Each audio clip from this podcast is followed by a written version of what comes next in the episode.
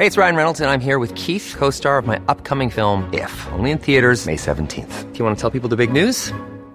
All right, I'll do. Sign up now and you'll get unlimited for $15 a month in six months of Paramount Plus Essential Plan on us. Mintmobile.com slash switch. Upfront payment of $45 equivalent to $15 per month. Unlimited over 40 gigabytes per month. Face lower speeds. Videos at 480p. Active Mint customers by 531.24 get six months of Paramount Plus Essential Plan. Auto renews after six months. Offer ends May 31st, 2024. Separate Paramount Plus registration required. Terms and conditions apply if rated PG. There's never been a faster or easier way to start your weight loss journey than with PlushCare. PlushCare accepts most insurance plans and gives you online access to board-certified physicians who can prescribe FDA-approved weight loss medications like Wigovi and Zepbound for those who qualify. Take charge of your health and speak with a board-certified physician about a weight loss plan that's right for you. Get started today at plushcare.com slash weight loss. That's plushcare.com slash weight loss. plushcare.com slash weight loss. Millions of people have lost weight with personalized plans from Noom, like Evan, who can't stand salads and still lost 50 pounds. Salads, generally, for most people, are the easy button, right? For me, that wasn't an option. I never really was a salad guy. That's just not who I am. But Noom worked for me.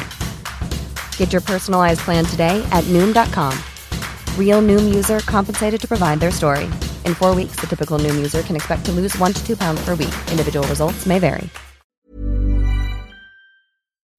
J'arrive toujours pas quand même à croire que, que ça intéresse les gens. Et du coup, euh, il y a un moment où il faut se dire, bah, si, fais-le sérieusement, quoi, tu vois. Bienvenue sur Nouvelle École, le podcast pour sortir des sentiers battus où je vais à la rencontre des passionnés qui choisissent leur vie. Donc ça qui me dérange, cette justice, euh, cette opinion publique qui fait la justice comme ça. Si t'as envie de rien faire chez toi et de rester comme un con et jamais de sortir de ta life, euh, t'as le choix de le faire ou, ou non. Pensez à vous abonner sur Apple Podcast ou toute autre application de podcast en cherchant Nouvelle École. C'est ce qui m'aide le plus. Et bonne écoute. Ah, eh bien, salut. Euh, salut. Comment je t'appelle Violente Viande, Florian? Comme tu veux. Comme tu veux. Je vais t'appeler Florian. ça- Appelle-moi Florian. Ça va être plus simple. sympa. Ouais, viande, viande, je- ouais, ça, fait- ça serait bizarre. Euh, mais merci de venir sur Nouvelle École. Merci à toi. Je suis très content de, de t'accueillir. J'ai, en fait, c'est pas que j'ai découvert ce que tu faisais, c'est qu'en fait, il y a un pote à moi qui me harcèle avec tes, euh, avec tes posts Instagram depuis des mois et je pense qu'il m'en envoie un tous les deux jours. Qui te tag dessus. Ouais, non, il me tag pas, il me les envoie par message. Ah, D'accord. Et, euh, et je trouve ça marrant à chaque fois. Et, et au bout d'un moment, j'étais là, bon, c'est qui ce mec, tu vois? Et puis ensuite, après, on a commencé à, à, à discuter. Et, euh, et c'est vrai que tu, me- tu me fais marrer, t'as- t'as- tu me fais marrer vraiment quasiment tous les jours, tu vois. Et au bout d'un moment, je me suis dit, mais c'est marrant, il est trop fort ce mec. Comment il fait pour C'est tous un les travail, monsieur. bah, c'est ça, c'est un travail. T'as C'est de l'artisanat. En fait, t'as commencé à, on va, on va faire un truc non linéaire. Ouais. Parce que sinon, c'est chiant, je trouve. Ouais. T'as commencé à, enfin, je vais décrire un peu ce que tu fais. Ouais. T'as différentes activités. Il me semble que t'as une marque de montre avec des potes. Ouais. Et que t'as un, qui s'appelle Mona, je crois. Ouais, qui s'appelle Mona, ouais. Et que t'as un site aussi qui parle de cinéma. Exactement. Qui s'appelle comment déjà? Qui s'appelle Think Tank. Que je suis allé voir pour le coup. Je suis allé lire l'article sur, euh, sur Solo. Il a l'air d'avoir un côté un peu, euh, comment dire, un peu décalé aussi, un peu comme dans tes posts, etc. Ouais. T'écris, t'écris beaucoup dessus, toi? Ouais, on est deux à écrire dessus. Euh, on a un troisième qui qui fait des piges de temps en temps. et mais sinon, ouais, on a on est deux à fond et, euh, et on a choisi volontairement d'avoir un style éditorialiste, euh, éditorial, pardon, hein, un style édi- éditorial euh, genre proche de la manière dont on parle tous les jours. Et euh, vu qu'en fait, on est pas sponsorisé, pas financé de quoi que ce soit. En fait, on n'est pas tenu par n'importe quel organisme de distributeur de quoi pour pour respecter certaines certaines lignes. Je veux dire qu'il y a des choses coup, à dire et des choses à voilà. pas dire, Donc, sinon. du coup, on, on se lâche quand on a envie d'insulter un film, on le fait. Et quand on a envie d'en encenser un, euh, on le fait aussi euh, au-delà de, du raisonnable et euh, voilà. Euh, là, je vais partir dans mes digressions, mais est-ce que la, la plupart des sites qui font des, qui vont faire des chroniques de films ou de musique sont tenus d'avoir une certaine ligne? Non, non, non. Après, il y a deux, deux styles. Alors, je tiens à préciser que ça va s'arrêter là. Alors, tu veux bien en parler, mais le site va s'arrêter parce que justement, on s'était donné deux ans et on voulait voir si on pouvait en vivre et au final, on n'a pas réussi à, à débloquer les bons trucs. Donc, du coup, on va arrêter. Ça aurait été quoi débloquer les bons trucs? Euh, bah, sûrement soit, enfin, surtout se faire racheter par un groupe et devenir un média à l'intérieur d'un groupe, comme par exemple pourrait être euh, euh, comme fait Allociné maintenant, euh, qui a été racheté par un énorme truc, ou comme fait Tu vois, par exemple, le clic au sein de Canal, tu vois, des trucs comme ça. Mais quand tu fais ça, tu perds pas en liberté justement? Après, ça dépend de, de qui, qui te rachète et quels sont les termes de, de, de travail. Euh, donc c'est sûr qu'il y a de toute façon à un moment donné une perte. Mais même le fait, tu vois, de à travers Think Tank, on a on a eu on a pu rencontrer des, euh, en tout cas sur Instagram et euh, par mail, on a pu rencontrer des des acteurs ou des réalisateurs ou, des scénaristes. Et puis nous, tu vois, on est genre si le feeling passe bien, on discute avec toi et on parle de cinéma avant tout. Du coup, c'est c'est juste une histoire de passionné. Mais rien que ça, ça devient d'un coup un problème de de censure parce que tu dis bah ouais, mais si je deviens pote avec quelqu'un, je vais peut-être pas le tailler comme je taillerais quelqu'un d'autre, tu vois. Et euh, ça nous est arrivé une ou deux fois où on s'est dit ah ouais mais ça fait chier si on dit vraiment ce qu'on il va peut-être tu vois tu vois ce que je veux dire? Donc euh, on a c'est vrai que de toute façon il y a un il y a un espèce de mur comme ça au-dessus de nous à chaque fois qui fait que bah, soit on décide d'y aller à fond soit euh, soit on fait semblant et c'est pas ce qui nous ressemblait donc on a décidé de faire le plus possible à fond quoi Ouais, mais c'est vrai, c'est une vraie problématique. Je vais, je vais faire euh, la chose pour laquelle on me critique le plus. Euh, par rapport à, à, à Nouvelle École, tu sais, quand j'invite des gens, Ouais. euh, et après, parfois, je deviens pote avec eux ou on s'entend bien. Et après, j'ai l'impression que j'arrive plus à, à apprécier leur travail de la même manière. Je le regarde via le biais de quelqu'un qui les aime bien, tu sais. ouais Et que je suis beaucoup plus euh, peut-être indulgent ou tu vois. Hmm. Je sais pas, je sais pas encore trop comment comment gérer ce truc. J'ai peur de perdre mon sens critique, tu vois. Bah après c'est juste une question de des individus qui sont en face de toi. Je pense qu'il faut il y a des enfin les gens qui arrivent à très bien séparer le personnel du travail du, du professionnel et qui arrivent à ne pas mélanger les deux et qui savent très bien que si tu fais une critique c'est forcément constructif et euh, etc. Mais c'est difficile. Et donc ce que tu t'es ce que tu t'es mis à faire et euh, ce qui fait en fait en grande partie que que t'es sur Nouvelle École là, Ouais. c'est qu'il y a euh, peut-être un peu plus d'un an, un an et demi, c'est ça? Ouais. Un an et Euh, demi. t'as presque un an et demi. Ouais. Ouais, c'est ça, c'est en avril, je crois, 2017. Ouais, c'est ça. T'as commencé à écrire. euh, Bah, comment tu décrirais ça? Parce que c'est une, question qui te pose tout le temps les journalistes. Mais moi, j'ai, enfin, t'écris plus ou moins des, punchlines quoi sur Instagram. Ouais, c'est des pensées ou des, jeux de mots ou des euh, ouais, c'est ça, des pensées ou des jeux de mots. Et euh, et j'ai commencé un dimanche, euh, bah, c'est toujours la même histoire, mais c'est vrai. Hein, j'ai commencé un dimanche, je me faisais chier et chez moi. Euh, depuis longtemps j'aimais écrire des conneries sur Facebook en statut à l'époque où on pouvait mettre des statuts sur Facebook. On peut plus mettre de statut. Non, on peut plus. Euh, tu sais, avant sur Facebook, tu, euh, sur ton sur ton profil, tu pouvais mettre un statut en titre. Et maintenant, tu peux écrire des messages que tu postes sur ton mur, mais Mhm. plus des statuts qui restent. euh, Et je faisais ça et je postais des des phrases cons euh, pour faire rire euh, les copains, tu vois.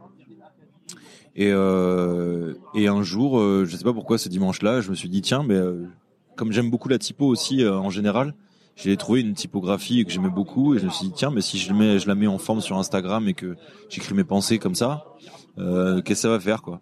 Alors au début tu vois j'ai monté le, le compte le premier compte c'était pas violent de viande ça s'appelait garçon sensible. Je l'ai été supprimé direct il m'a été supprimé direct parce qu'il ressemblait euh, au nom d'un shop sur internet qui s'appelait garçon sensible. Je savais pas et du coup je l'ai Donc, remonté Instagram l'a supprimé parce que ça avait un Ouais, nom ouais, similaire à un shop. Exactement. Et euh, du coup, j'ai repris en mettant violent de viande. Et donc au début, j'ai juste posté à mes euh, copains. Euh, J'aurais dit regardez, je fais ça. Et, euh, et en fait, du coup, ben, c'est juste le principe du repost. J'étais reposté par des gens qui savaient pas forcément que c'était moi au début dans mon cercle, parce que sur Instagram, j'avais un autre compte pour les montres. Et sur ce compte-là, je commençais à être suivi par des gens un petit peu connus du milieu parisien. Et je pense que en fait, euh, mes posts sur un violent viande ont dû être suggérés dans leur dans leur, dans leur feed Instagram parce qu'ils connaissaient euh, Mona, je sais pas comment.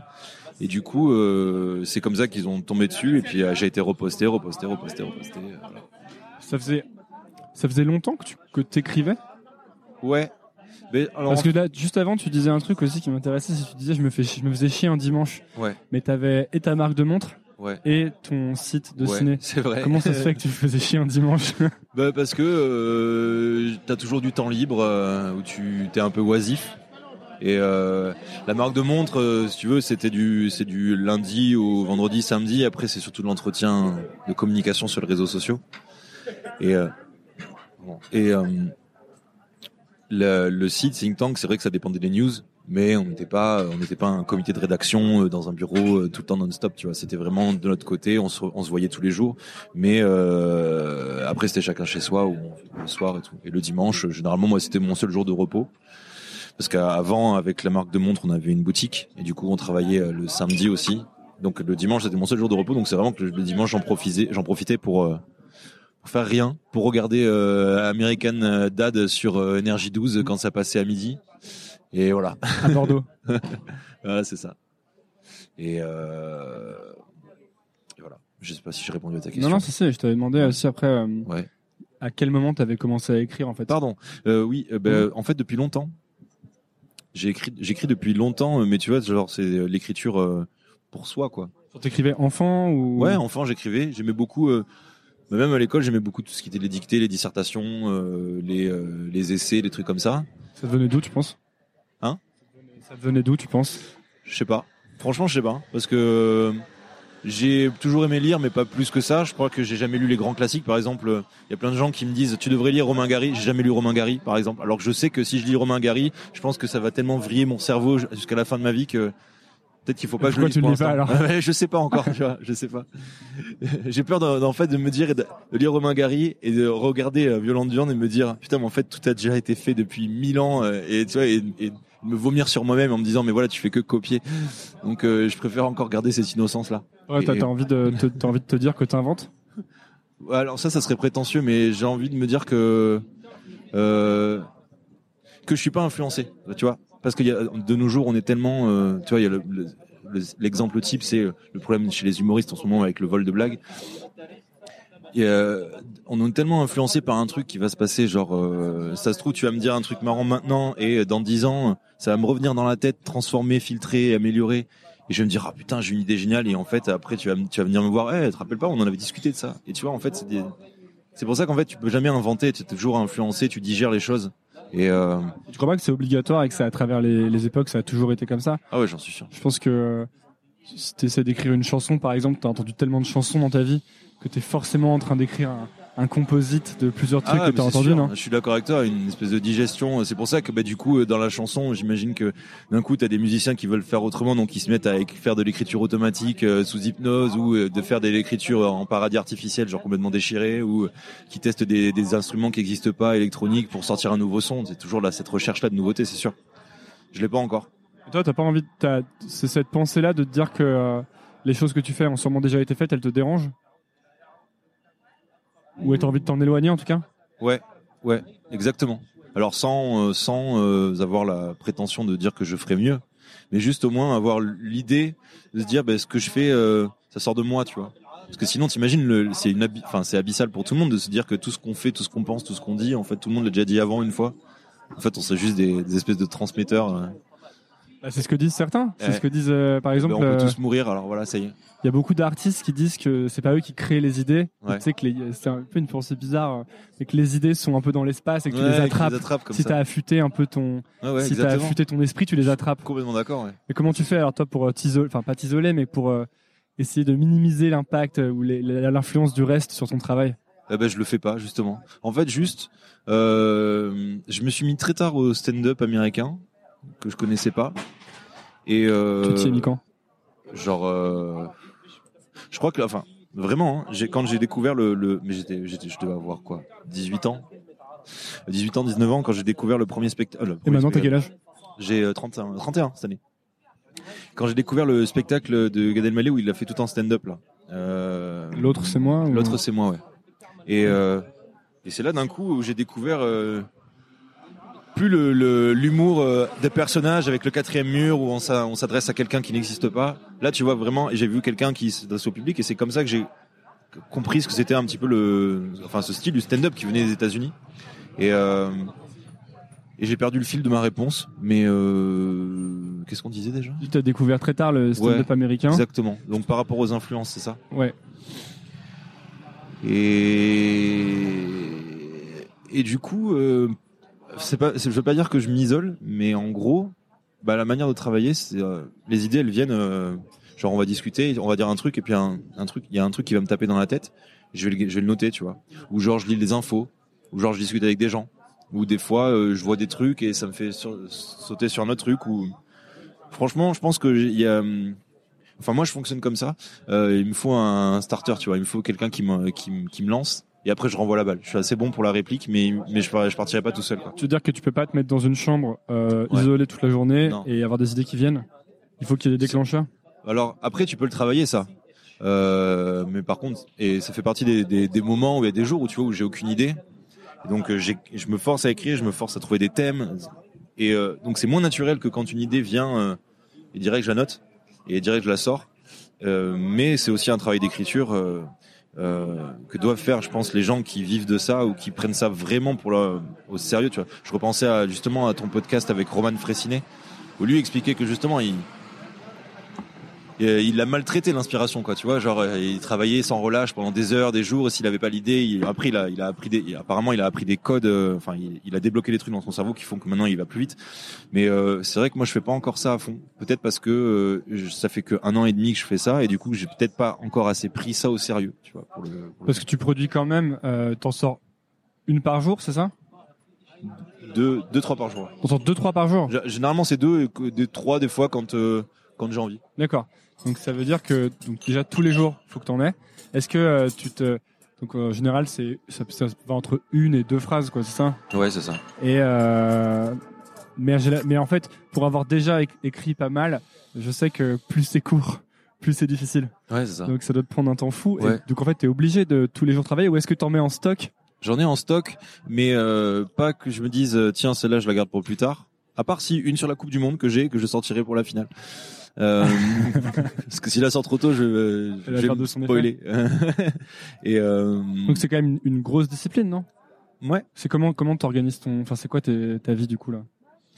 Parce que ce Euh, truc a pris énormément d'ampleur. Je l'ai pas dit, mais en fait, déjà, il y a plus de 100 000 personnes qui te suivent là sur Ouais. euh, sur Instagram. C'est allé super vite. Ouais. Comme tu tu, Très tu disais ouais. que c'était grâce au repost. Alors, en effet, euh, quand t'as as pas mal de gens euh, très suivis sur les réseaux sociaux qui repostent ou qui taguent leurs amis ou qui partagent tes, tes posts, et donc ça fait que ça grossit. Euh, mais quand même, il y a la discipline du fait que ça sort tous les jours et plusieurs fois par jour, tu vois. Exactement. Donc, comment tu t'organises en fait? Euh, ben je la journée type, c'est que je me lève, je mate les infos, et après euh, je me mets à écrire. Tu mets les infos pour avoir des idées justement Euh, non, pour juste être connecté au, au monde réel, parce qu'en fait, je, je dévore les informations. J'ai, j'ai une espèce de peur panique de pas savoir ce qui se passe dans le monde et de me sentir comme un mec. euh, genre, j'aime, j'aime bien être seul et isolé, mais il faut que je sache ce qui se passe autour, tu vois. C'est marrant parce que moi, je, pour le coup, je je vraiment lis ni ne consulte aucune info. ah ouais? Zéro zéro depuis, euh, je pense, deux ou trois ans. Ah non, mais si. J'ai Ah, arrêté euh, consciemment quoi. Ah bon? Ouais ouais. D'accord. Je trouvais que je trouvais qu'en fait euh, euh, il y avait aucune information qui Ouais. me servait à quelque chose et que de, quand les informations étaient essentielles, je les apprenais immédiatement.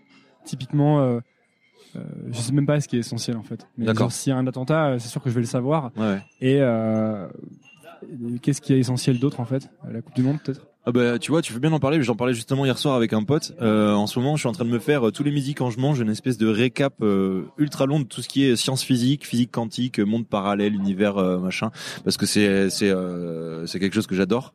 Et pour moi, c'est de la magie, tu vois. Euh, et je trouve qu'on devrait en avoir euh, à 20 heures tout le temps des émissions comme ça à la télé. Et euh, et et il y a ce besoin, je pense, de euh, quand t'as quitté l'école, euh, parce que moi j'ai eu mon bac à 18, 17, j'a- j'allais avoir 18 ans. Et, euh, et après j'ai fait un peu de fac, mais c'est surtout après je suis parti en école d'art. Et tu, tu, tu- c'est fini après le savoir en, en analytique comme ça, tu vois. Si tu veux, c'est euh, c'est euh, tous les cours magistraux. euh. donc en fait j'ai eu, il y a besoin, je pense récemment j'ai découvert ce besoin de d'aller voir tiens qu'est-ce qu'on fait euh, c'est quoi là en médecine biologique de je sais pas quoi j'ai appris un truc sur les intestins euh, ou alors bah, comme je te disais sur la physique quantique où j'ai appris un petit peu un peu un petit peu plus que c'était l'intrication des des, euh, des atomes. Et en fait c'est super intéressant euh, de de considérer l'information comme ça parce que c'est vrai que quand tu regardes les news l'information de tous les jours basique bah, c'est juste des euh, c'est des réactions à un problème plus grand et ce qui m'intéresse, c'est de savoir, par exemple, ben, s'il y a un attentat ici, quelle est la géopolitique du pays dont, dont viennent les, les, les attaquants, tu vois, des trucs comme ça. Mais ça, tu l'apprends avec les news, parce que j'ai l'impression que justement les news t'éloignent de la source du problème euh, en te donnant finalement que des faits qui Bien sont sûr. un peu Non, non, je la- déconnectés. T'as raison, mais je l'apprends pas avec les news. C'est juste qu'après, il faut faire un travail de croi- croisement d'informations et de faire de recherche toi-même, c'est sûr. Ouais, parce que Sûr. si tu t'intéressais à la physique ou même aux intestins, je pense que j'ai- j'ai mon, mon avis là-dessus, mais il vaut ce qu'il vaut, c'est que finalement tu vas plus vite si tu prends les bou- des bouquins. Euh, mais vrai. même un bouquin d'il y a, y a 10 ans, sauf si la, sauf si la connaissance à l'intérieur est obsolète, mais que tu vas plus vite en prenant un bouquin Ouais. et en te faisant la connaissance, un peu comme dans un cours magistral. Finalement, un Ouais. livre, ça ressemble beaucoup plus à un cours magistral que des Ouais. news. Ah Des vrai. news, ça ressemble peut-être plus à des tweets un peu, Ah ouais, t'as raison. tu vois? T'as raison. Non, mais c'est pour ça que je, je regarde les news pour m'informer de. Enfin, je le, je le, je le fais aussi parce que, bah, tu vois, genre récemment, j'écrivais pour le site Click et j'essayais de trouver des news qui sont euh, où dedans je peux fouiller quelque chose d'autre. Et euh, du coup, je passais mes journées à, à aller voir ce qui se passait sur tous les sites d'actualité, euh, que ce soit général ou euh, des faits divers au fin fond de la France, pour arriver à trouver un élément qui que je puisse sortir pour parler d'un truc un peu plus général. Et, et, et c'est vrai que c'est toujours ça l'idée, c'est ça, c'est tu prends un truc spécifique et Ouais. tu essaies d'en sortir quelque chose de général. Ouais, exactement. Exactement, tu vois, genre le dernier, je, parlais, c'était la mort d'Yvette Horner, et j'ai parlé du vieillissement des, des, des personnes âgées et de, la société en général, un truc qui m'intéressait beaucoup. Et, euh, et voilà, il y a plein de trucs comme ça. euh, donc c'est intéressant de, à partir d'une petite news insignifiante, de d'arriver, enfin d'essayer de déceler un truc un peu plus grand et plus large, et puis surtout euh, qui parle à tout le monde, quoi, aux individus. Je crois que ça c'est quelque chose que quand même beaucoup d'auteurs euh, ou de stand-uppers ou de, euh, de gens font, d'artistes font, de prendre les news et d'en tirer quelque chose. Ah, tu vois. exactement. Surtout quand tu dois faire quelque chose de quotidien, parce que du coup Ouais. ça te donne un, un t'as un apport de matière en fait quotidien, c'est ça Ouais. Ça doit être utile. Ouais. Ouais, ouais, c'est ça. Donc tu, tu te réveilles, tu lis les news. Ouais, je lis les news, euh, j'écris, je passe beaucoup de temps à écouter de la musique, euh, à, à traîner sur YouTube. Euh, je réponds aux mails auxquels j'ai besoin de répondre, aux appels, etc. Et puis ouais, j'écris. Alors, ce qui est le plus dur, c'est de se lancer. Et je crois que t'en parlais dans un podcast de ça. Le plus dur, c'est pas d'avoir l'idée, c'est de, c'est d'après euh, faire tout le truc chiant, là, partir en guerre contre ton idée, c'est-à-dire ben, euh, étaler tout un truc avec euh, le plus chiant, quoi. C'est-à-dire, Euh, par exemple, tu vois, l'idée d'avoir une, une nouvelle histoire. Et puis en fait, le plus chiant, ça va être de faire euh, tout ce qui se passe dans ta tête, mais qu'il va falloir l'expliquer à d'autres personnes, c'est-à-dire un illustrateur, un éditeur, euh, un scénariste, un producteur. Et du coup, euh, ben, en fait, il faut coucher sur le papier tout ce qu'il y a dans ta tête et qui est ultra bien structuré. Et une fois que c'est passé dans la- sur la feuille, ben, c'est déjà un petit peu euh, affaibli par euh, par la syntaxe, ta manière de réfléchir, de construire les phrases. ah, tu veux dire que ton idée, que l'idée comme elle est dans ta tête, elle est moins claire sur papier, c'est ça? Ouais, Elle est moins efficace, Ouais, ça, et que ça c'est la partie chiante pour toi? Ouais, c'est la partie la plus chiante. Et, euh, et une fois que cette partie-là est passée, tu vois, le- là j'étais en train de travailler sur une BD euh, où en fait euh, c'est un, une espèce de projet de saga où c'est qui mélange à la fois chevalerie et, et heroic fantasy. Et du coup, en fait, le plus intéressant de tout ça, c'est de d'établir tout, de, de construire tout un monde avec des personnages, des idées, des, in- des, des, des intrigues et des, re- des relations entre les personnages et après de se dire ben, par quel côté j'attaque euh, l'histoire? Est-ce que j'attaque euh, par un mec qui connaît rien et qui découvre un monde? Est-ce que j'attaque par euh, par quelqu'un qui euh, qui est déjà dedans et qui subit quelque chose, tu vois? Et ça, comment tu comment savoir alors? Bah, en fait ça tu te fais l'histoire dans ta tête. et c'est ce que je me fais. Après ça fait un peu bizarre de dire ça mais c'est vrai que quand t'es euh, quand t'es fils unique et que t'es habitué à jouer tout seul euh, franchement tu ça aide l'ennui aide beaucoup à l'imagination. Et euh, Toi, tu t'es beaucoup ennuyé? Ouais. Ouais, mais je, je recommande aux gens de s'ennuyer parce que ça développe des, des astuces mentales pour, euh, pardon, pour s'éclater à fond. hein. Tu veux dire, tu t'ennuyais, tu t'ennuyais enfant déjà Hmm. Et tu t'ennuies toujours? Un peu moins parce que t'as forcément enfant, t'es- t'as de l'insouciance. Là maintenant, t'as toujours un truc un peu chiant à penser, même si tu t'ennuies, tu dis ah putain, il faut que je paye ça ou ah putain, il faut que j'aille faire ça. Mais t'as des, t'as des souvenirs de, ça m'intéresse, hein, t'as des souvenirs de, de gros moments d'ennui enfant? Ouais, ouais, ouais, ouais, grave. Euh, des moments d'ennui euh, où tu, tu sais les moments où tu, on te dit d'aller te coucher, mais t'as pas envie de dormir, tu vois. Et t'es même pas dans ce stade où euh, tu somnoles. T'es juste dans le stade où t'attends dans le noir. Ouais. Donc tu t'imagines des trucs. euh, tu- il suffit que t'aies regardé un peu trop la lumière dans les yeux et puis là, on- quand ça éteint la lumière, ça te fait des petits trucs dans les yeux. Du coup, tu t'imagines que tu vois des étoiles, des conneries comme ça. Et euh, il y a beaucoup de, de, de choses comme ça qui me sont venues en ennuyant. Ou euh, genre dans le jardin de ma grand-mère euh, l'été, euh, où j'allais, euh, j'étais dans la forêt comme ça et je jouais avec des bâtons, je regardais les trucs. euh, j'essayais de trouver, toi, où je m'imaginais que j'allais trouver des, des trésors dans le grenier, alors que non, pas du tout. euh. À la limite, j'allais trouver peut-être un vieux god à ma grand-mère, c'est tout. un god en bois. Et voilà. Et du coup, aujourd'hui, tu, euh, tu, parce qu'en fait, j'en ai parlé récemment, je crois, c'était avec Roman Fressinet, justement, je crois. Ouais. T'essayes de t'ennuyer aussi? Enfin, tu, tu penses, tu conscientises le fait d'avoir des, des moments où tu t'ennuies. Ouais, ou- j'adore. Ouais? Ouais, j'adore. Et je suis le. Mais ça veut dire quoi? Tu fais quelque chose tu, c'est actif de te dire euh, là, je m'ennuie, par exemple, cette, cette Non, journée-là. c'est pas là je m'ennuie, c'est là je là je il y a plein en fait c'est ça, c'est la différence, il y a plein de gens qui se quand ils ont rien à faire qui se forcent à faire des trucs genre tiens, on va sortir là, il faut qu'on aille voir ça, il faut qu'on aille faire ça. Et moi je suis pas du tout comme ça. Moi si je peux euh, Tu culpabilises pas de t'ennuyer? Non, pas du tout. Ah, non, Ça- non, et t'as jamais culpabilisé de t'ennuyer? non non, jamais. Et euh, et et j'ai la chance d'avoir une copine qui est comme moi. Et du coup on se passe des des fois des dimanches à à rien faire, à juste se parler et euh, et euh, et pas forcément en fait parce que les gens qui bougent ils vont quelque part pour faire rien quelque part ailleurs tu vois. Et généralement c'est ça ils restent statiques ou alors ils discutent et mais moi, autant rester en plus ouais je crois que je suis très casanier pour ça. Vraiment. Genre euh, tu te fais un petit co et j'ai besoin de repères physiques et spatiaux pour pouvoir être bien dans mon élément et tout euh. C'est euh, je pense que c'est ça qui T'as l'impression que euh, le fait de t'ennuyer t'aide à être plus créatif ensuite? Ouais, ouais, ouais, parce que vraiment hein, le et je crois qu'il y a plein de de- de- d'écrivains ou d'auteurs, de penseurs qui ont dit l'oisiveté, vraiment, ça déclenche. Bah les les mecs qui qui font le qui comment ça s'appelait c'était l'école péripatéticienne là où ils, ils parlaient en marchant. Il y a plein de gens qui qui font ça, qui euh, qui qui font des rendez-vous en marchant, des trucs comme ça. parce L'école que- péripatéticienne? Ouais, Mais c'est ça. Ça vient de Socrate ou euh, je sais plus qui, un philosophe. Et en fait, il faisait l'école en marchant. L'école dans la rue. Péripatéticienne, c'est pas les processions. Ouais, ça vient de là. En fait. D'accord. Ça vient de travailler dans la rue en fait. Ok. Et euh, c'est des c'est des philosophes qui enseignaient dans la rue et, euh, et qui enseignaient en marchant et tout. Et, euh, et du coup, en faisant autre chose et en dégageant l'esprit de Un peu comme quand tu prends une douche. exactement. Moi, quand je vais, moi, j'ai toujours des idées. En ce moment, je, je me remets un peu à écrire des, des chansons. Ouais. Et, euh, et j'ai toujours les idées à deux moments. C'est qu- quand j'entre dans ma douche. En Ouais. fait, maintenant, ce que je fais, c'est que je prends mon téléphone, je le pose de, parce qu'il y a un dictaphone dessus. Parce que vraiment, je sais que quand je vais entrer dans ma douche, au bout de 1 minute 30, j'ai une idée de, mais vraiment une idée trop bien, enfin, qui a l'air trop bien. Après, généralement, elle est pas ouf, mais, Ouais. et je sors, je fous de l'eau partout, et je chante comme un débile dans mon dictaphone, genre, non, non, non, non, tu vois, et après, je retourne prendre ma douche, et pareil, quand je cours, je suis plein de sueur, je suis euh, dans un parc, et euh, faut toujours que je m'arrête à un moment que, je suis essoufflé, que je chante mon truc dans mon dictaphone, et c'est vrai que c'est vrai que c'est toujours, toujours à ces moments-là que j'ai des idées, quoi. Ouais ouais. Euh, bah tu vois, moi c'est pas la douche, c'est le sport. Et, euh, et c'est une espèce de méditation. Je fais, j'essaie de partir euh, entre entre C'est quoi que tu fais comme sport? Ouais, je vais à une salle de sport et euh, si tu veux, c'est du cardio, tu cours. Mm. Euh, bon, je vais pas tout raconter parce que c'est mon jardin secret. Mais euh, des trucs qui te vident la tête. Et euh, et du coup, euh, c'est là où viennent la plupart de mes de mes idées. Ouais. Genre vraiment en étant dans un en étant actif autrement, mais genre vraiment en occupant le corps à faire autre chose. Et la douche, c'est c'est un bon exemple, hein, c'est vrai. Alors je passe pas des heures dans la douche, euh, mais je suis très propre, je le précise. Et du coup, euh, ouais, je pense qu'il y a ces be- besoin de ces mo- moments d'ennui. Mais tu te dis pas, euh, parce que euh, moi, pour le coup, contrairement à toi, et malheureusement, je me sens hyper coupable quand euh, j'essaye de plus en plus de m'ennuyer. Je pense que je progresse à me sentir de moins en moins coupable, mais je me sens quand même coupable, tu vois.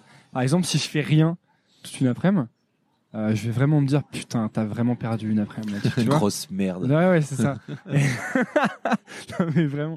Et toi, tu te dis pas, Non. euh, quand Ah tu non. ra- mettons, mettons que tu passes un jour à rien faire, tu te dis pas, oh là là, si tous ces jours que je passe à rien faire, je les passais à, je sais pas, à prendre à jouer du violon, tu vois. Alors ça, alors ouais, alors ça, ça serait un contre-argument qui me plairait beaucoup. Euh, je me dis pas ça, à part ce que tu viens de dire. Mais euh, non, parce que Comment ça, à part ce que je viens de dire? C'est vrai que une activité artistique comme ça, c'est vrai que ça te fait réfléchir. Tu dis putain, euh, tous ces jours où j'ai rien branlé alors que j'aurais pu euh, apprendre un instrument.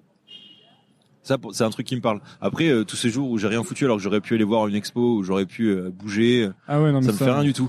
Mais par contre, euh, je reste, enfin, tu restes pas inactif pour autant parce que je pourrais me dire, enfin, je m'en veux par contre quand euh, je passe une journée à avoir joué sur Far Cry, tu vois. Ben voilà, c'est ça, parce qu'il y a différents types d'ennuis. Ah ouais. Il y a l'ennui où t'es, où t'es assis sur un, sur un fauteuil, mettons, où tu vas marcher, où euh, un- tu lis un peu des bouquins et du coup ça crée quelque chose dans ton cerveau, veille, tu c'est une vois. veille que tu fais. Ouais. Et t'as l'ennui où tu mates euh, toute une saison de la Casa des Papels. En plus, je trouvais ça vraiment hyper nul, Ouais, J'ai pas vu. mais hyper addictif. Et j'ai maté, je pense, 11 épisodes sur 13. Je me suis rendu compte qu'en fait, ça se finissait pas à la fin de la première. Spoiler, désolé. Oh. Euh, non, pour les gens qui écoutent. Mais personne n'écoute. ouais, c'est ça. Les bâtards. Et, et qu'est-ce que je voulais dire? Et ouais, et ça, par contre, c'est pas de l'ennui très, ni très gratifiant, ni très utile, en fait. Exactement. Exactement. Et je suis d'accord avec toi. C'est pour ça que j'ai du mal à rester euh, en place devant euh, une journée entière à mater des séries ou à mater un film. Faut toujours que je, tu vois, je prenne mon portable, que je regarde un truc ou que je me lève, que j'aille faire autre chose. Euh, et, euh, et alors, est-ce que c'est lié avec un problème de concentration? C'est possible. Toi, t'as l'impression que t'as des problèmes de concentration? Alors, je, je, je me, j'essaie de me rappeler ce temps où, quand on était en examen, euh, j'ai fait un bac L, donc tu te tapais des espèces de, de dissertes à de 8 heures d'affilée. Euh, j'essaie de me souvenir de ce temps où tu n'avais pas le droit au portable à la musique. T'étais, euh, et t'arrivais à rester concentré. Et alors, euh, Tu crois que t'arrivais à rester concentré? Ouais, franchement. Peut-être que J'ai- tu partais dans ta tête, peut-être non? Ouais, j'arrivais à rester concentré. Et là, maintenant, quand je vois que, à part si le film est bon, euh, au bout de, je commence à regarder mon portable en luminosité réduite dans le cinéma, si le film me saoule un petit peu sur des moments et tout, euh, en fait, ouais, tu restes pas concentré. euh. Il y a des films que je regarde en x2. Le seul film, le seul film où je suis resté au- autant concentré alors qu'il est putain de long, c'est le dernier film, c'est Mektoub, euh, Mektoub My Love de, de je sais plus qui, de je sais plus qui. Et, euh, et il dure trois heures, mais tu t'emmerdes pas une seule seconde. Euh, sollicité au niveau de tous les sens, visuel, auditif. euh. Enfin bon, bref. Ouais, c'est vrai que quand j'étais petit, j'avais toujours les mêmes cassettes vidéo euh, qui n'étaient pas forcément des bons films, mais que je regardais vraiment de manière captivée, tu vois. Ouais, peut-être qu'on a, peut-être qu'on a perdu ça, ouais. Ouais. Hey, I'm Ryan Reynolds. Recently, I asked Mint Mobile's legal team if big wireless companies are allowed to raise prices due to inflation. They said yes. And then when I asked if raising prices technically violates those onerous two year contracts, they said, What the f are you talking about, you insane Hollywood ass? F- So to recap, we're cutting the price of Mint Unlimited from $30 a month to just $15 a month. Give it a try at mintmobile.com slash switch. $45 upfront for three months plus taxes and fees. Promo for new customers for limited time. Unlimited more than 40 gigabytes per month. Slows. Full terms at mintmobile.com. Millions of people have lost weight with personalized plans from Noom, like Evan, who can't stand salads and still lost 50 pounds. Salads, generally, for most people, are the easy button, right? For me, that wasn't an option. I never really was a salad guy. That's just not who I am. But Noom worked for me. Get your personalized plan today at Noom.com. Real Noom user compensated to provide their story. In four weeks, the typical Noom user can expect to lose one to two pounds per week. Individual results may vary. Mais du coup, tu fais quoi tu, tu, tu gardes quand même ton téléphone Ouais. Ouais. ouais, je m'en veux, je suis vraiment une grosse merde. Bah, Mais parce que t'as- t'arrives quand même finalement à sortir tes, euh, tes, trois, tes deux à trois euh, phrases par jour, Ouais. plus à bosser sur tes articles. euh, Parce qu'en fait, ton Violente Viande, le compte a, a mené, vu que ça fonctionne bien, à plein d'opportunités, non? Exactement. Là, je vois que t'as écrit des, des, du genre, des genres de chroniques en fait, Ouais. pour clic, c'est ça? Ouais. Ou euh, tu Euh, vas, J'ai écrit la dernière et euh, on, là après c'est l'été, on verra si ça reprend en septembre. Voilà. tu as donc t'as ça, t'as sorti une BD avec Ouais. une illustratrice, Avec Lucie Macaroni. voilà, qui s'appelle La vie est bonne. Elle s'appelle Allez, La vie est petit bonne. moment promo. Ouais, exactement. 15,90€. Je mettrai un lien affilié si vous voulez me filer du- des sous. Euh, et, euh, et donc ouais, en fait, t'arrives quand même à être très productif, même même avec ce que t'appelles euh, des soucis de concentration. Ouais, Donc, Est-ce exactement. que est-ce que t'as vraiment des soucis de concentration, tu vois? Alors au final, j'ai trouvé une, une parabole, euh, non une parabole, n'importe quoi, une parade à tout ça. euh, une parabole. Et euh, en fait, c'est que au lieu d'avoir un, moi j'aime bien, euh, j'ai un problème, c'est que je dis jamais non au projet, et donc en fait j'en ai beaucoup en tête. À chaque fois qu'on me dit tiens fais ça, je ah ouais ça m'a l'air trop bien. Euh, du coup, ce que je fais, c'est que je les sépare, et quand j'ai plus d'idées sur un, je passe à l'autre. Plutôt que de me buter sur un seul et ça vient pas et je m'ennuie et je perds de la concentration et je vais faire un truc nul ben, je me dis tiens je passe à un autre est-ce que j'ai une idée sur celui-là etc etc etc c'est comme ça que j'avance Mais du coup, t'as toujours plein de projets sur le feu. ouais Et t'as pas l'impression parfois d'en avoir trop et de... Si. Ok. Si.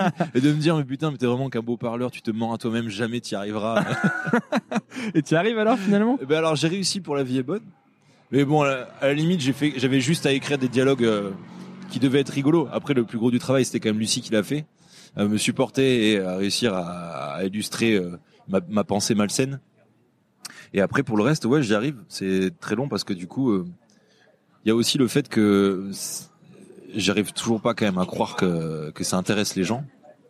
Et du coup, euh, il y a un moment où il faut se dire, bah, si, fais-le sérieusement, quoi. Tu vois Que- Qu'est-ce que tu veux dire Ça m'intéresse. Bah parce que si tu veux, moi déjà, Violent Endurance, je vais l'arrêter l'année prochaine parce que j'ai pas envie d'être ringard. Je voulais que ça dure euh, deux ans. Comme nouvelle école. C'est vrai, tu l'arrêtes aussi? Non, non, attends. Je, disais ça juste pour un petit peu.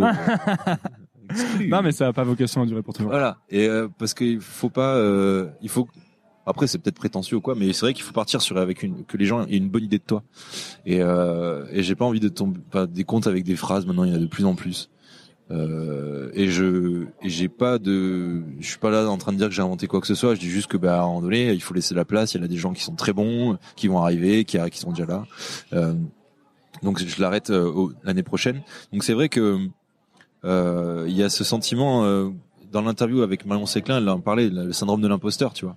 T'as quand même ce syndrome de l'imposteur. C'est pour ça que j'arrive pas encore. Toi, à... tu l'as. Tu te Ouais, dis, euh, ce que je fais, c'est pas Ah génial. ouais, je l'ai à fond. Ouais. Ah, ou alors c'est pas légitime, tu vois. ça, ça veut dire quoi? C'est parce que personne euh, fait, est légitime à faire des ouais, phrases sur sûr. Instagram. Eh ben bien sûr. Non mais je veux dire par Non, parce que quand si tu fais du violon, tu vois. non, mais je comprends l'exemple Ouais. tout à l'heure? Ok, il y a des maîtres, dans le violon, il y a des maîtres depuis euh, des, Ouais. des- des centaines d'années. Mais sur Instagram, euh, pas vraiment, quoi. C'est pas faux. T'as touché à un bon point, c'est vrai. Et euh, non, mais pas légitime parce que évidemment, euh, moi je commence à, j'écris des phrases, mais ce que j'écris le plus, c'est des idées de scénario, euh, autant dans la BD que dans le que dans le cinéma. Tu vois, le but vraiment, c'est d'écrire Ah, des films. c'est ça que t'as envie de Voilà. faire. Et donc du coup, quand tu commences comme ça et que les gens comment, si tu veux, quand j'ai commencé à sortir, bah, j'ai eu l'opportunité de sortir une BD. Je me dit ah ouais, putain, il y a des mecs qui galèrent pendant 10 ans et euh, moi genre j'ai sorti ça, ça fait même pas un an et j'ai trouvé une agent, Ariane, la meilleure. J'ai trouvé euh, une maison d'édition grâce à elle. J'ai trouvé une illustratrice qui démonte. Euh, et il y a des gens qui galèrent pendant très longtemps. Et genre, je suis édité, tu vois. Je suis édité quand même. Dans, le- monde de l'édition, c'est enfin, c'est de plus en plus rare, quoi. Donc c'est pour ça qu'il y a ce syndrome du mec qui a un peu grillé les étapes et qui. euh, alors c'est pour ça que j'essaie de respecter beaucoup de gens. Mais euh, il y a ce syndrome de l'imposteur, ouais.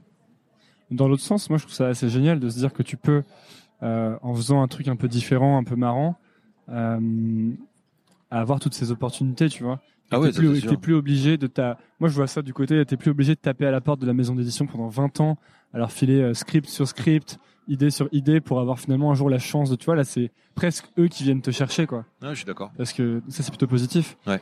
Et attends, je on disait un autre truc sur lequel je vais embrayer. Ouais, Tu parlais du syndrome de l'imposteur. Et pourquoi on parlait de ça? Ah oui, Par rapport aux de- juifs, non Par rapport. au- T'as eu des problèmes avec ça, non Ouais. Sur Instagram. J'ai eu des problèmes avec les non-juifs Ah ouais à cause des juifs. Pourquoi Bah parce que c'est euh, le problème des gens qui se prennent pour les super-héros euh, à défendre euh, des causes qui sont pas les siennes. Les leurs, pardon, les leurs. Toi, t'es confronté beaucoup à ça Ouais, grave. Parce qu'en fait, ce que tu fais, il y a un côté un peu provoque dedans. Ouais. C'est le côté, tu sais, euh, de l'enfant à qui on dit euh, touche pas aux allumettes, tu vois. Et euh, et du- enfin aucun rapport bien sûr euh, par rapport à tout ce qu'on dit. Mais euh, mais du coup, euh, j'aime bien beaucoup jouer avec les clichés. Et, évidemment, de nos jours, le plus le plus grand truc auquel tout le monde dit on peut pas y toucher, on peut rien dire, c'est la, communauté juive.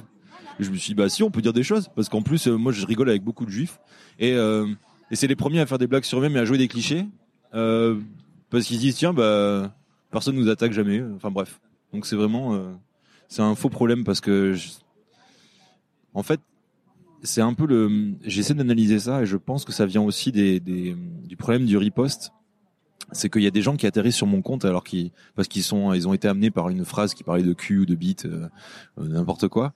Donc ils ont aimé, ils sont abonnés et puis en fait ils ont pas capté que derrière bah, il y a des fois où je tabasse les noirs, les roux, les arabes, les juifs, les gros euh, voilà. et donc du coup euh, ils se disent ah mais attends mais t'es vraiment un salopard, euh, espèce d'antisémite. J'ai eu ouais des insultes comme ça, espèce d'antisémite espèce de dieu donné. Si j'avais son talent. et voilà, Ok, et ça, ça fait quoi comme problème? En fait, il, il signale tes publications, Ouais, c'est ça. Ouais, Il y a un risque que, par exemple, ton compte se fasse complètement suspendre. Ah ouais, sûrement. Ouais. Ah ouais? Ah ouais, sûrement. Parce que finalement, c'est un. C'est. euh, ça arrive beaucoup que les gens signalent Ils signalent en masse, c'est ça ou... Surtout quand ça parle de bah de des communautés, euh, des enfin des minorités. Genre le- les plus de signalements que j'ai eu, c'est sur les noirs et les juifs. Euh, si j'ai eu un truc sur les sur les femmes à l'époque. Euh, à l'époque, non, c'est toujours le cas, mais à l'époque vraiment au pic de l'affaire euh, Weinstein. Weinstein, je sais pas comment on dit. Euh, où du coup j'avais sorti un truc comme quoi euh, les femmes c'est mieux quand elles veulent, un truc comme ça. Donc ouais, j'avoue, j'avoue. Ou alors ou un truc un peu plus qui rimait mieux, genre c'est mieux quand elle veut, tout simplement. Et évidemment, euh, j'étais tombé sur des messages genre ouais, mais c'est c'est tout le temps mieux quand elle veut, euh, voilà un truc comme ça. Euh, Genre c'est même obligatoire. Euh, et ouais, j'ai vu des problèmes de signalement sur ça, mais T'en penses quoi de, de ça justement? Bah, c'est la limite où, évidemment, tu peux. Tout le monde n'est pas sensible de la même manière aux choses, et je respecte ça. Tout le monde ne prend pas de, de, de, la même, de la même manière une blague. Et bon, je pars du principe que quand t'es sur mon compte, tu, tu sais à quoi t'attendre, quoi. Mais est-ce que tu crois qu'il y a des euh, comment tu fais toi pour est-ce que t'as est-ce que t'es atteint par ça ou est-ce que t'arrives à rester à te dire non mais c'est bon euh, je j'écris mes blagues Ah ouais, il y a des gens que ça offusque mais c'est leur problème Ouais. t'arrives à te dire ça? Ah ouais, grave. ok Bah, c'est pas, c'est l'avantage de, finalement, de jamais se montrer. Moi, je suis un espèce, on dirait un robot à Instagram, hein, mon truc. euh, Genre, euh, je me, je me montre jamais. Je réponds aux messages, mais euh, c'est assez succinct. ouais Ou alors c'est pour leur dire d'aller euh, Ouais. d'aller voir ailleurs Ouais, ouais, voilà. Euh, donc du coup, euh, je pense qu'il y a directement j'ai mis une barrière. Mais c'est vrai que si par exemple, je tenais une émission de un truc un peu plus euh, mainstream ou euh, parce que j'ai 100 000 abonnés, mais je suis pas très connu non plus. Alors que là, si j'étais genre à la radio ou à la télé, tenir des propos comme ça et se faire insulter, par exemple, de, de raciste ou d'antisémite, qui pour moi sont des mots qui, enfin, qui veulent rien dire, parce que genre c'est vraiment des idées qui sont à des années-lumière de de ce que je ressens. Ben, je pense que ouais, ça, ça me ferait un peu chier. Tu sais, Mm. d'être jugé sans pouvoir te défendre, parce qu'une fois qu'on te dit euh, raciste ou antisémite, c'est fini, tu vois. t'es- Comme quand on dit, c'est comme quand on dit, euh, on a, on dit quelqu'un qui l'a harcelé euh, sans, sans avoir de preuves, tu vois. C'est fini, il est très, il est à vie, il a une étiquette de violeur, tu vois. C'est donc ça qui me dérange, cette justice, euh, cette opinion publique qui fait la justice comme ça.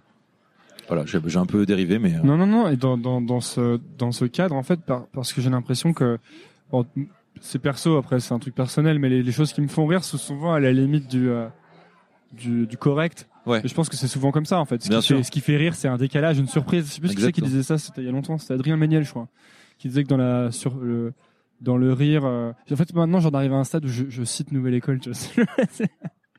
c'est bien l'épisode 3, c'est bien pratique cette affaire. Euh, qui disait que, que le rire était d'abord une surprise. Et je pense qu'il y a vraiment de ça. Moi, quand je lis des trucs et que ça me fait marrer, c'est parce que tu sais, ça me Ouais. surprend. Je m'attendais pas à ce truc-là. ouais, ouais. Et donc, forcément, c'est toujours un peu à la lisière de ce qui est correct parce que ce qui est ce qui est vraiment correct a déjà été vu et revu et entendu et réentendu. Euh, et, de- et dans ce cadre, en fait, c'est pas pas idiot et c'est pratique peut-être d'être anonyme ou de Bien sûr. de pouvoir faire ça comme ça. Ah bah bien sûr, ça m'évite peut-être de me faire taper dans la rue. Euh, par la LICRA, par exemple, qui pourrait tomber sur mes postes et là je me ferais incendier, je pense. Euh, mais euh, mais sinon, ouais, je pas vraiment de. J'arrive à ouais à, faire la distance. Rien que moi-même avec avec cet effet, ce phénomène de de pseudo-célébrité, j'arrive à faire la distance, tu vois, si tu veux, chez moi, entre potes, euh, on n'en parle jamais, ou alors on dit, ah tiens, t'as posté ça, tiens, j'ai une blague, euh, où on se raconte vraiment des, des blagues. Il y a pas, donc du coup, même avec euh, des, des, des critiques, je- ça m'atteint pas. Tu crois que le fait d'être hors de Paris, ça t'aide à, à, à ce que ça t'atteigne pas? Euh, non. Non, ça, non, je sais pas. Peut-être que ça m'aide à avoir une bonne raison pour pas venir à des événements auxquels on m'invite. Euh, pas tous, je précise, pour les gens qui écoutent, qui sont mes amis. Mais sinon, sinon, t'arriverais à, à dire non vu que tu dis que t'arrives à dire non à rien.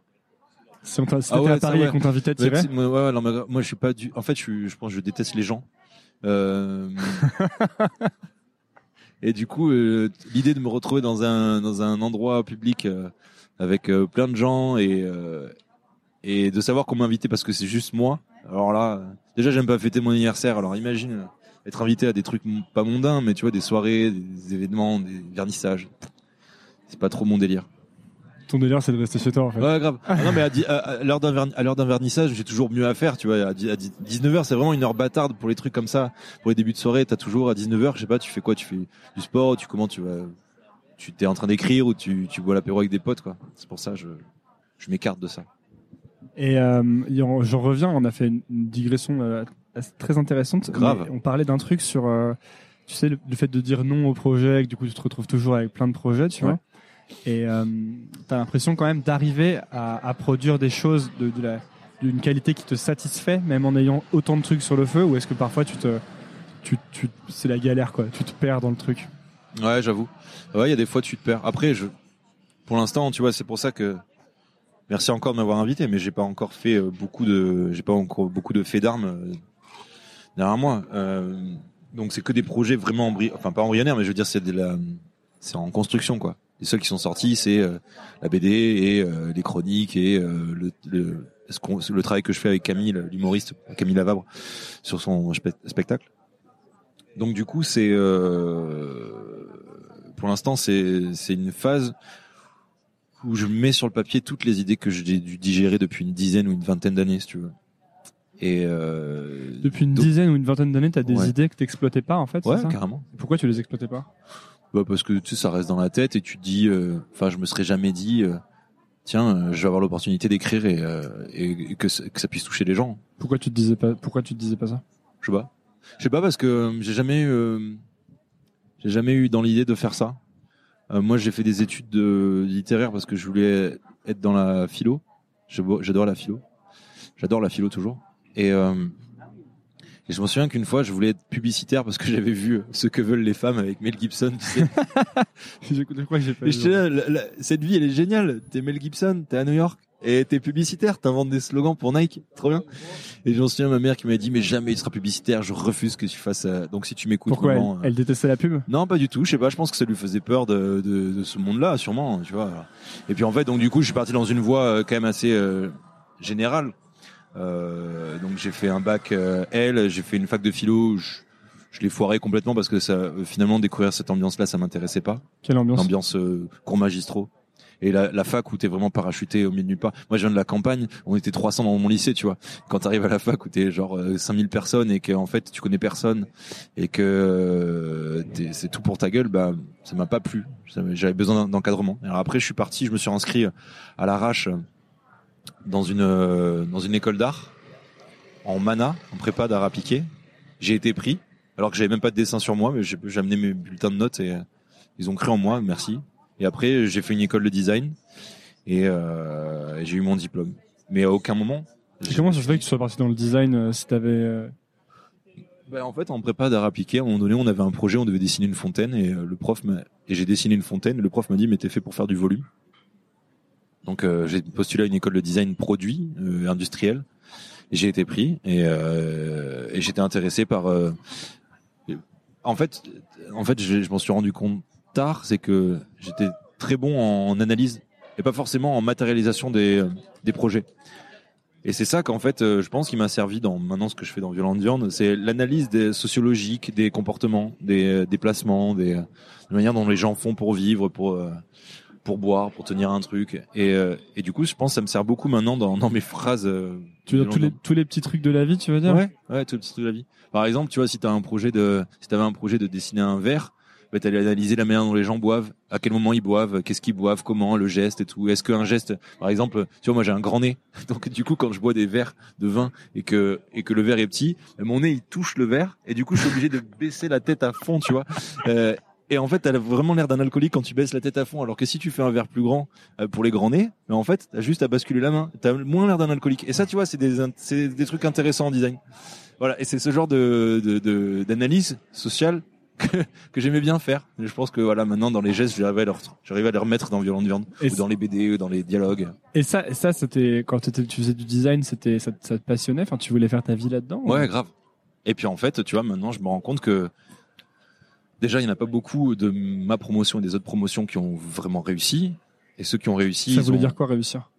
Bah nous dans notre tête c'était devenir euh, designer soit indépendant soit euh, intégrer une grosse agence. Le Graal c'était travailler chez Stark tu vois ou chez Mathieu Lehanner. Euh, il y en a beaucoup qui euh, à la sortie s'improvisaient ou devenaient il y, a eu, il y a eu cette mode tu sais de genre tu sors des tu sors d'école de, de graphisme ou de design et puis tu montes ton studio mais ton studio c'est toi tout seul sur ton sur, sur ton lit tu vois Ouais, je vois, j'avais des, des types. Euh, euh, je fais une école de commerce et tout le monde montait un peu des startups. Et ce que faisaient, ce que faisaient des gens pas cons, c'est qu'ils ils mettaient plein de gens dans leur boîte, mais en fait c'était tous eux ils inventaient plein de prénoms, genre Thomas, Benjamin, et en fait, il y avait qu'une personne, et tous les emails redirigés vers un email Ouais. maître, tu vois. Ah bah ouais, mais Et faut faire illusion euh, au début, Genre normal. VP of Sales, VP of Marketing. C'est tout le même mec dans sa chambre, en caleçon, tu vois. Ouais. Ouais, C'est pas con ça. Ouais, ouais. Ben voilà, un- c'est un peu ça, c'est la fougue euh, quand tu sors. euh, Puis après, petit à petit, tes idées, elles s'estompent, quoi. Et, euh, et c'est pour ça que je te dis que, ben moi après, euh, après être sorti des études, j'ai passé un an entre Paris et Bordeaux. J'avais euh, petit job dans une boîte de graphisme où j'ai essayé aussi de développer des projets perso. Euh, mais euh, mais c'est vraiment, euh, j'ai monté la marque de montre et c'est comme ça qu'après, j'ai fait vraiment ma ma place professionnellement parce que sinon j'aurais jamais trouvé de travail. Déjà, je supporte pas d'être d'avoir un chef. Alors c'est un problème. Comment ça? Hein? Comment ça? Ah bah j'ai un- ouais, j'ai un problème avec l'autorité. C'est-à-dire que c'est-à-dire que j'ai vraiment un ego euh, mauvais esprit, mauvaise foi qui fait que même si tu me dis un truc et que j'ai tort, je te dirais ouais mais au fait euh, donc du coup ça plaît pas à grand monde et je supporte pas ça. T'as eu des, des expériences de travail qui se sont mal passées? Ouais, plein. Euh, à part euh, tout ce qui était travail saisonnier, où là, euh, où là, tu t'es là pour travailler, gagner de l'argent, donc en fait, tu t'en fous des remarques, tu, tu bosses, tu bosses. Euh, sinon, quand c'était dans une, dans, dans différentes boîtes de design euh, ou de ou graphisme, c'était pas une boîte de graphisme, c'était un, un studio de, de graphisme qui était indépendant. Et là, tu sais que, ouais, j'avais, je sais qu'ils m'ont pas dit directement, mais c'est des remarques qui ont pas plu, quoi et qui m'ont dit bon ben va voir là-bas, fais voir, vas-y, allez salut, tu vois. voilà, c'était ça. Et ça t'a dé... ça t'a découragé de travailler dans le monde euh, du salariat? Bah ouais, et puis en plus euh, vraiment euh, je je supporte pas l'idée d'avoir un chef quoi. Et je me suis toujours euh, j'ai toujours tout fait pour ne pas en avoir un. C'est pour ça que j'ai monté mon entreprise, j'en ai, monté deux. Et euh, et à chaque fois, je savais que ça allait être dur pendant deux trois ans avant de gagner de l'argent que finalement toi aux côtés de toi euh, t'as tes potes qui rentrent dans la vie active qui commencent à voyager qui commencent à s'offrir des trucs tu vois et toi t'es encore là comme un galérien euh, dans ton coin à- ah on va là-bas ouais non moi je peux pas trop tu vois euh, mais c'est un sacrifice euh, nécessaire pour moi et du coup maintenant grâce à Violente Viande ben euh, je peux enfin profiter être blindé avoir avoir un yacht. Est-ce que ça, Violent John, ça te permet de gagner ta vie maintenant? Pas encore entièrement mais mais ça me permet de dégager pas mal de fonds ouais, euh, par rapport à la BD euh, qui s'est déjà vendu à 250 000 exemplaires. C'est vrai? Non. Mais vas-y fais comme si. Ah mais là J'étais là, ouais. si c'est ça l'éditeur il vient il, il me suce tu vois. Ouais. genre vraiment. Enfin pardon Pauline. Euh, et sinon euh, qu'est-ce qu'on disait avant de Ouais, dire des conneries comme ça. Ouais, ouais. Ben, petit à petit, ouais, parce que bah du coup, je commence à rencontrer des gens qui sont intéressés par mon écriture, et ça va forcément dé- déboucher sur sur un- un un- des contrats. Ouais, c'est ça. Quand tu, en fait, les projets, ils ont, euh, il y a des bénéfices tangibles et des bénéfices intangibles. Ouais. Et avec Nouvelle École, par exemple, je vois plein de bénéfices intangibles. Donc Ouais. c'est pas, c'est pas, euh, je gagne pas d'argent, tu vois. Mais je rencontre des gens. Finalement, ça me crée des opportunités qui ensuite vont peut-être m'amener de l'argent, peut-être dans plusieurs années, tu vois. Bien sûr. Mais ces bénéfices, ils sont réels. Ou pardon. Euh, ouais, je t'ai- je t'ai envoyé ma paille avec le grave. Mais ces bénéfices sont réels en fait, et on les prend jamais en compte quand on. Je trouve, on les prend pas assez en compte quand on démarre un projet. Ouais. Tu vois, on n'y pense pas assez. à tous Exactement. ces bénéfices intangibles. Ah ouais, ouais. T'as as complètement raison. Moi, j'en ai euh, là depuis un an et demi. euh, c'est un incroyable nombre de choses que j'ai pu faire. Enfin, je sais que je parle à des gens à qui euh, je parle. Enfin, je parle naturellement et on j'envoie des conneries à des gens à qui d'autres personnes, genre, enverraient des mails euh, avec des salutations, excusez-moi de vous déranger, euh, des trucs vraiment très, euh, très magnanimes, très euh, genre euh, en, en prière. Et ça, c'est euh, c'est incroyable. Parce que j'ai passé du temps, si tu veux, quand tu es indépendant et que tu vas démarcher des choses, tu vas démarcher des gens. Pour les montres, c'était aller dé- aller démarcher des, des entreprises, des fois des célébrités. Euh, et en fait, tu as toujours un rapport de, de force qui est déséquilibré, c'est-à-dire que les gens qui vont, eux, ils, ils ont pas besoin de toi et toi, tu as besoin d'eux. Donc en fait, il faut les, con, les convaincre. Ah bah, Alors l'histoire de ma vie depuis que j'ai commencé ça. Alors que euh, grâce à Violent Viande, j'ai découvert un autre truc, ce qui fait que c'est un rapport d'égalité entre des gens qui veulent me rencontrer pour ce qu'ils voient sur euh, Violent Viande et moi qui n'ai pas besoin de faire semblant d'être sympa. Tu vois. Donc c'est pour ça que tu vois, on parlait de, de Gringe tout à l'heure. Quand je l'ai rencontré, on, euh, on a bu des canettes sur le canal, tu vois. Euh, alors que, imagine, tu t'envoies un mail à Gringe pour ton premier podcast et j'imagine que T'as dû dire bon, on se voit quelque part dans un café. C'est quand ça t'arrange. euh, Euh, bah, moi, c'était euh, c'était Navo qui m'avait aidé. Mais ce qui était marrant avec Grinch, c'est que j'ai, j'ai, par la petite histoire, j'ai mis, je pense, six mois avant d'avoir une réponse de sa part, parce que je pense qu'il avait plein de trucs à faire et que et, et euh, vraiment, moi, j'ai envoyé des. Je- baisé des filles. J'en sais. Si t'écoutes ça, Grinch, je le sais. Là, je laisse un petit silence, genre, tu sais, genre, il y a Ouais, un malaise. gros malaise. Non, non, en fait, ça va. Euh, je pense que j'ai envoyé un, j'ai dû envoyer un message, j'ai dû le relancer, genre, toutes les deux semaines pendant deux ou trois mois. Et après, je me suis dit, bon, et tout, donc je l'ai écrit tous les mois. Et je sais pas, en tout, j'ai dû lui envoyer six ou sept messages. Et euh, il y a vraiment un moment, je me suis dit, mais en fait, ils sont, je suis en train de, Ouais. je suis en train de lui casser les couilles, quoi. C'est ça, mais c'est comme on en parlait tout à l'heure, c'est le problème de nous qui voulons beaucoup bien faire et être sympa. Et du coup, tu passes vraiment des fois pour un mec qui s'auto-flagelle et, et genre calme-toi, euh, on est juste, euh, je suis Ouais, comme toi, ça, je ouais. suis un individu euh, normal. euh. Mais ça, mais pour le coup, ça, j'ai vachement avancé là-dessus avec. Nouvelle École. Je pense que le moment où j'ai invité Gringe, euh, à ce moment-là, je me disais vraiment, oh là là, il y a Gringe qui va venir sur Nouvelle École. Et en fait, euh, depuis, bah, maintenant, j'ai plus du tout la même attitude. Ouais. Et du coup, c'est beaucoup plus facile aussi, Bien sûr. en fait. Parce que tu dégages quelque chose. Je pense que quand tu vas voir quelqu'un et que tu te places toi-même, tu le places toi-même sur un piédestal et que toi-même tu te places de ma- Ouais. de- inférieurement, C'est gênant. tu crées une gêne. En Ouais. fait, tu crées un- le- la personne le sent. Et mais d'ailleurs, ce serait, moi, je fais toujours, euh, ça, c'est de la vente en fait, c'est du, du commerce. Et je fais toujours l'analogie un peu avec la, la, la drague, même si c'est pas forcément une très bonne analogie. Mais si tu vas parler à quelqu'un dans un, une fille dans un bar ou un, et que la personne sent que déjà t'es mal à l'aise, Ouais. parce que t'as l'impression qu'elle est incroyable et que toi t'es, une merde, Ouais. bah forcément ça marche pas aussi bien, tu vois. c'est ça. Ça crée un décalage. Ouais, ouais. Ça m'est arrivé encore très récemment, tu vois, avec un mec que j'adore qui s'appelle Jean-André, un illustrateur. Et euh, on s'est rencontrés. On, en fait, euh, c'est un mec, t'aurais l'impression que c'est ton frère caché, tu vois. Et euh, et en fait, moi, je, à la avant, j'étais très très fan de son travail avant de le rencontrer. Donc du coup, euh, dès que j'ai pu, je me suis acheté des tableaux de lui. Il m'avait fait un, un dessin pour Violente Viande. Je l'ai encadré et tout. Et un jour, il m'a dit, euh, ouais, mais bon, arrête avec la flatterie parce que c'est gênant, tu vois. Et je me suis dit, bah ouais, en fait, c'est gênant parce que en fait, on est juste juste potes, on s'entend bien, on apprécie chacun le travail de l'autre, mais pas besoin de se sucer la bite tout le temps. Donc voilà, tu grandis petit à petit comme ça. Et d'ailleurs, c'est ça. Au début, j'envoyais quand dans les messages que j'envoyais pour contacter les gens, il y avait pas mal de flatteries finalement, ou de, Ouais. de tu sais, je, mettais un paragraphe en gros sur pourquoi ils étaient géniaux. Et au bout Ah d'un oui. moment, je me suis dit, mais en fait, ils s'en branlent de pourquoi ils sont géniaux. Ouais. Ils, enfin, ils se connaissent, tu vois. Pas Ouais. besoin de leur expliquer qui ils sont. Tu vois, Ouais. Mais tu vois vraiment, tu fais Ouais. ça. Après, il y a des gens qui aiment beaucoup la flatterie et qui seront, mais bon, c'est pas des gens bien quoi. C'est ça. Ouais, c'est pas. Et euh, mais ouais, il y, a il y a un progrès sur tous ces trucs. Je sais même pas comment on arrive à parler, parler de ça. Encore, c'est les juifs encore. À chaque fois, c'est ça. C'était Gringe, Canal, euh, travail avec Gringe. Ah oui, les opportunités, ouais, voilà. Ouais. Le fait que tu rencontres des gens, Ouais. que tu peux travailler avec Ah eux. ouais. Et ça m'a ren- ça m'a donné des opportunités incroyables de rencontrer des gens haut placés qui en fait euh, me, me, me repostent des, des phrases des, des phrases de moi horribles, tu sais quand je parle des trucs de de, de cul quoi. Et, et c'est super simple, c'est super appréciable de cette espèce de, de de locomotive comme ça qui te fait passer, c'est un coupe-fil en fait. Ouais. Ce, ce violent de viande, c'est un coupe-fil qui permet Ouais. d'accéder à plein de trucs, tu vois. C'est ça, moi j'ai vraiment l'impression, ouais, c'est ça, c'est un hack un peu. Moi j'ai Ouais. l'impression aussi que je me retrouve dans des trucs et je devrais vraiment pas du tout être là, tu vois. Et en fait, c'est pas juste parce que je fais, euh, toi, on est là avec deux micros et un petit enregistreur et un coca, tu vois. Ouais. Moi, pour, pour moi, c'est vraiment encore, tu sais, genre super amateur. euh, Ouais, c'est très bien. mais euh, C'est très bien. En plus, il y a plein de petits culs qui passent. Et des gros aussi, pardon. Mais bon. Voilà. Mets un autre silence de malaise, s'il te plaît. t'inquiète, je suis là, je, suis- je suis là pour ça. Euh, je voulais te dire un truc encore une fois, tu m'as coupé. Ça, c'est de ta faute. Ouais, justement.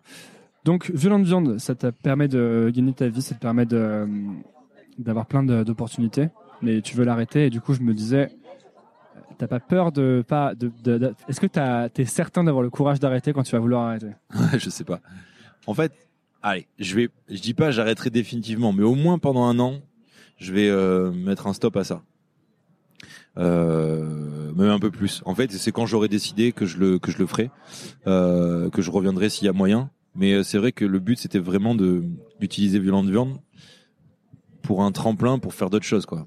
Tu vois, euh, écrire pour le stand-up pour euh, pour pour Camille, euh, écrire d'autres projets de BD, des projets de des scénarios de films. Pourquoi pas si j'arrive à, à, à me motiver. Ça, le facteur, c'est la motivation. Et non, mais euh, après c'est toujours pareil. Personne te motive, mais si t'as envie de rien faire chez toi et de rester comme un con et, jamais de sortir de ta life, euh, t'as le choix de le faire ou, non. Donc du coup, euh, du coup le but c'est ça, c'est de vraiment euh, profiter de, cette attention qui est là maintenant et qui va, j'espère, grandir jusqu'à avril prochain pour pouvoir, si tu veux, assurer mes arrières au niveau travail et, et qu'on puisse et puis, et puis je puisse après me présenter en tant qu'auteur en disant ouais mais avant j'avais euh, Violente Viande sur Instagram ah ben je connais et tout cool tu vois. C'est ça ton but, c'est d'être auteur, c'est ça que t'aimerais vraiment? Ouais c'est ça Et auteur euh, BD, ciné, c'est ça? Ouais, exactement. J'aime beaucoup. euh, En fait, tu vois, je pense que je pourrais jamais, euh, par exemple, enfin, je dis jamais, il faut jamais dire jamais, mais en tout cas, je me sens vraiment pas prêt de d'écrire un truc pour moi et de de monter sur scène et de jouer un spectacle, tu vois. Mais par contre, écrire pour les autres, ouais. Bah, Ça, ça pourrait être un truc aussi qui t'intéresse? Monter sur scène avec ton propre spectacle? Non. Non. Enfin, en fait, je sais pas, mais j'ai tellement, euh, je suis tellement timide et j'ai tellement euh, un rapport à l'image que j'aime pas trop, c'est-à-dire que j'aime pas me montrer, que je pense que si je passais sur scène, ça serait bon, soit une preuve de maturité, soit une, un aveu de, de trahison de mes valeurs. Alors, je sais pas encore lequel choisir, tu vois. C'est assez radical. Ouais, c'est assez une radical. grande fourchette. J'ai pas envie de, voilà, il y a un choix à faire. Je sais pas encore lequel prendre. Est-ce que, est-ce que voilà, je me dis bon bah vas-y, t'as aucune patrie, t'es une grosse merde, fais-le, va contre tes idées. Ou justement tu dis en fait t'as mûri, euh, voilà, tu vois. Donc euh, je sais pas encore. Est-ce que le fait que Violent Viande ça, ça cartonne, ça te ça t'a débloqué un truc mentalement au niveau de, de tes projets? Est-ce que est-ce que tu trouves ça plus facile maintenant ou t'as l'impression que ça va être plus facile de créer? Euh, non, c'est plus facile d'attirer l'attention des gens. Euh, C'est-à-dire que quand t'es pas connu, euh, les gens t'écoutent même pas. Mais là, c'est plus facile de dire tiens, j'ai un projet, est-ce que je peux t'en parler? Alors là, on, t'écoute et ça, c'est super im- im- important. Mais après, c'est à toi de, de- de- derrière assurer le truc. Donc c'est plus facile. Après, moi, ça m'a débloqué quand même un truc. L'écriture, l'exercice de l'écriture, ça m'a débloqué forcément des trucs, euh, des schémas dans la tête qui font que je vais plus vite. Quand j'ai une idée, je sais comment la traiter, ou quand j'en ai une qui reste depuis deux trois semaines, je la reprends, je me dis ah mais c'est comme ça que j'aurais dû l'écrire, tu vois, au niveau de la syntaxe et tout. T'écris à la main ou t'écris sur ton ordi ou sur ton Non, la main, à la main à la main. J'ai un carnet et euh, je suis assez fétichiste du stylo et du, et du carnet. Et, euh, et après, je les, je les retape. soit je les peaufine sur Illustrator à la fin, soit je les mets tel quel. Bah merci beaucoup Eh ben, écoute, Florian. merci à toi. d'être venu sur Nouvelle École. Merci Antonin. Où est-ce qu'on envoie les, les virtuellement les gens qui euh, qui écoutent et qui s'intéressent à ce que tu fais? Ce sera la meilleure vanne. euh, bah, sur euh, l'Instagram Violente Viande. Et puis après, euh, vous pouvez tous acheter la BD euh, euh, La vie est bonne que j'ai fait avec Lucie Macaroni. via le lien d'affiliation qui se trouve en bas de la description de l'épisode. Exactement. Et euh, il faut qu'on en vende 200 000. Donc allez-y les gars. Et puis sinon, sinon à très vite quoi. On pourra faire un épisode 2 euh, si j'aurais- quand j'aurai réussi. Voilà. Réussi à quoi Je sais pas, quand j'aurai vraiment réussi dans Tu une autre carrière. Tu penses qu'un jour tu te diras j'ai réussi Ouais. Et je pense que j'aurais réussi quand j'aurais fait un épisode 2 de de Nouvelle École, tu vois. Je sais plus qui m'a parlé de ça récemment encore de faire un épisode 2. Tu sais une suite dix ans après comme dans les épisodes Ah, de striptease. ça, ça, mais en vrai, regarde. J'arrête Nouvelle École et dans 10 ans, Ouais. je fais euh, Nouvelle Ancienne École, enfin, tu vois, un truc un peu genre, euh, tu, tu vois, le, la Old New School. Mhm. Et je réinterview tous les gens qui étaient, enfin, si, j'espère qu'ils seront encore en vie. Ah, il y en aura qui sont morts ouais, peut-être. ça c'est un peu dommage. On pourra faire un truc avec un hologramme un peu. On prendra en photo sur la tombe comme ça. Ouais, dans ça, Alors Ah bah non. c'est. Voilà. Peut-être mauvais goût, ça. Ouais. Mais Ouais, euh, j'essaierai d'avoir. euh, ça se pourrait être pas mal, ça.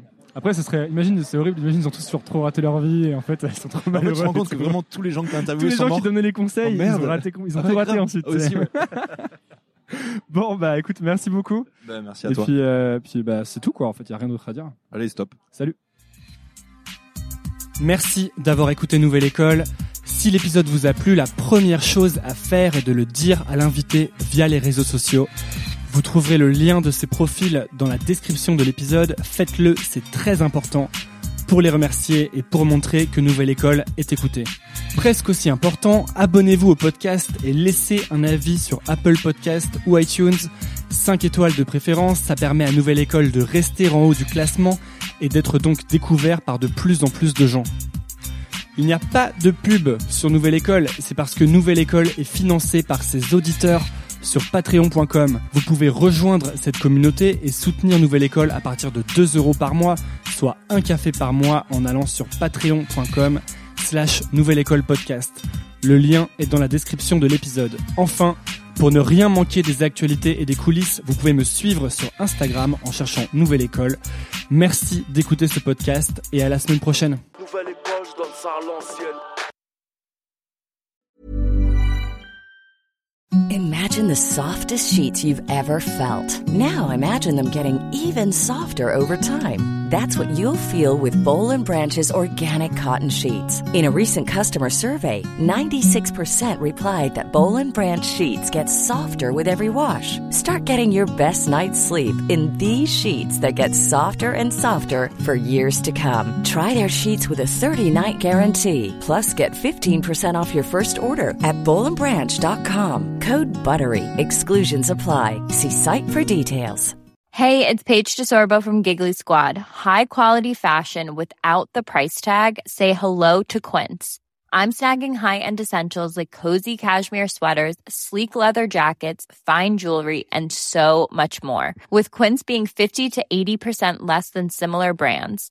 And they partner with factories that prioritize safe, ethical, and responsible manufacturing. I love that. Luxury quality within reach. Go to quince.com slash style to get free shipping and 365 day returns on your next order. Quince.com slash style. Imagine the softest sheets you've ever felt. Now imagine them getting even softer over time. That's what you'll feel with Bowl and Branch's organic cotton sheets. In a recent customer survey, 96% replied that Bowl and Branch sheets get softer with every wash. Start getting your best night's sleep in these sheets that get softer and softer for years to come. Try their sheets with a 30-night guarantee. Plus, get 15% off your first order at bowlandbranch.com. Code BUTTERY. Exclusions apply. See site for details.